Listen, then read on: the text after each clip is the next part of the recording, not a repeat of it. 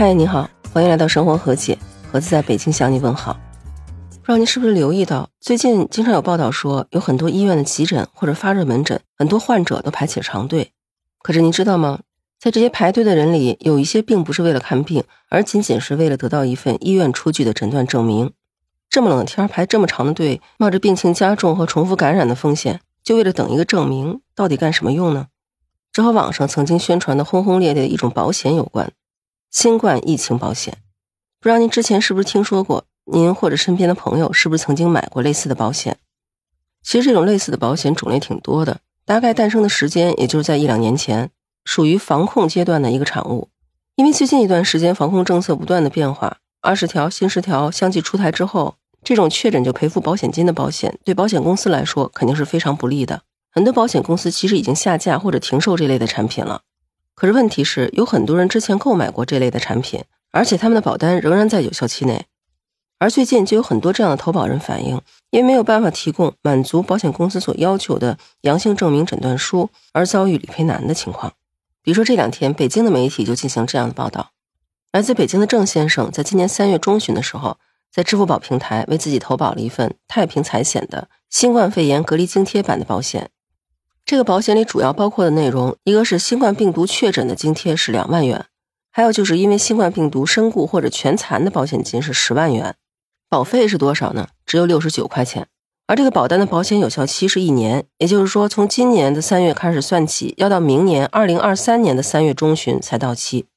因为最近这段时间政策的变化，所以北京变成小洋人的人挺多的。结果就在前两天，郑先生就突然觉得头疼，又发烧了。用抗原检测一测，发现自己是两道杠阳性了，就突然想起自己九个月之前还买过一份新冠确诊的急赔保险，于是就准备要开始理赔。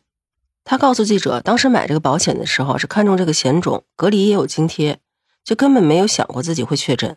而且当时投保的时候，这个过程很简单，据他说，可能也就不到一分钟，整个支付和投保也就完成了。而且他还在投保之前仔细看了一下这个合同，具体的条款也没有什么可奇异的地方。加上他觉得大平台有保障，也就很痛快的投保了。可等到现在需要理赔了，才发现购买的页面显示已下架，而且并没有显示如何进行理赔。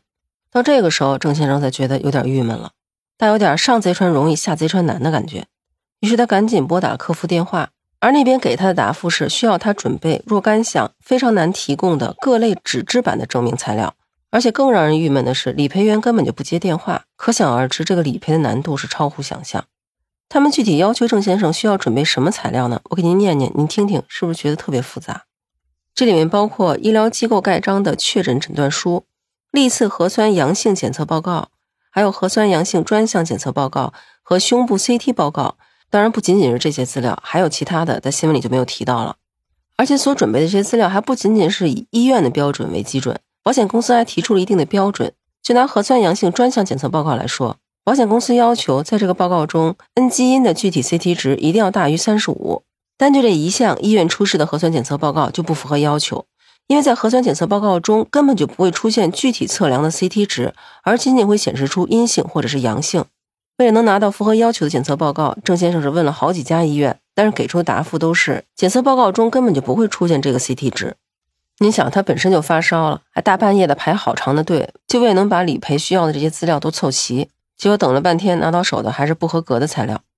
在之后，这个执着的郑先生就给理赔员打电话，希望能够解释他现在已经拿到了一些资料，有些资料拿不到怎么办？结果这个理赔员就是不接电话。结果他又去打保险公司的客服电话，这个客服倒是挺好的，表示会协助他去催促理赔员。可问题是，最终的结果并不是非常好，郑先生依然挣扎在理赔的路上。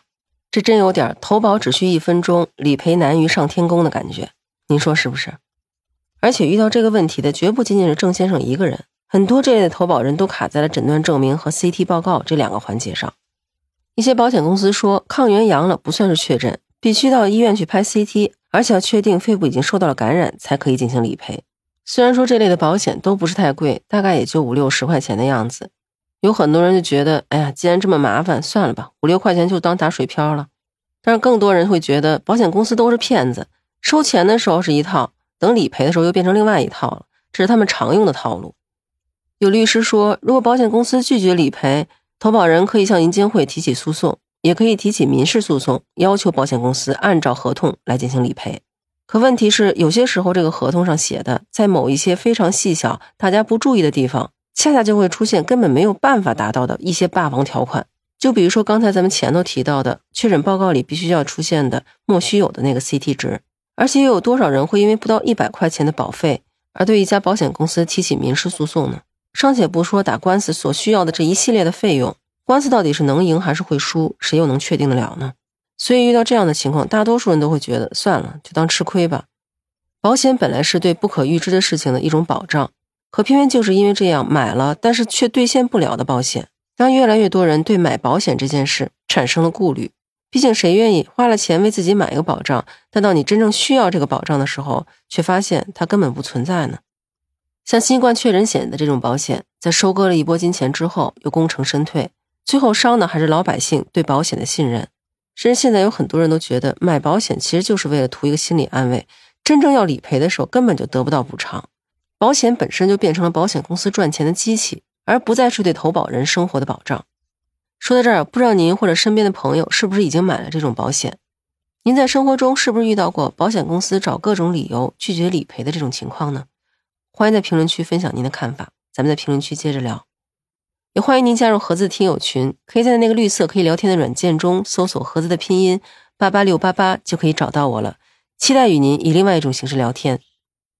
如果您喜欢我的节目，欢迎订阅、评价专辑，您的支持是我前进路上最大的动力。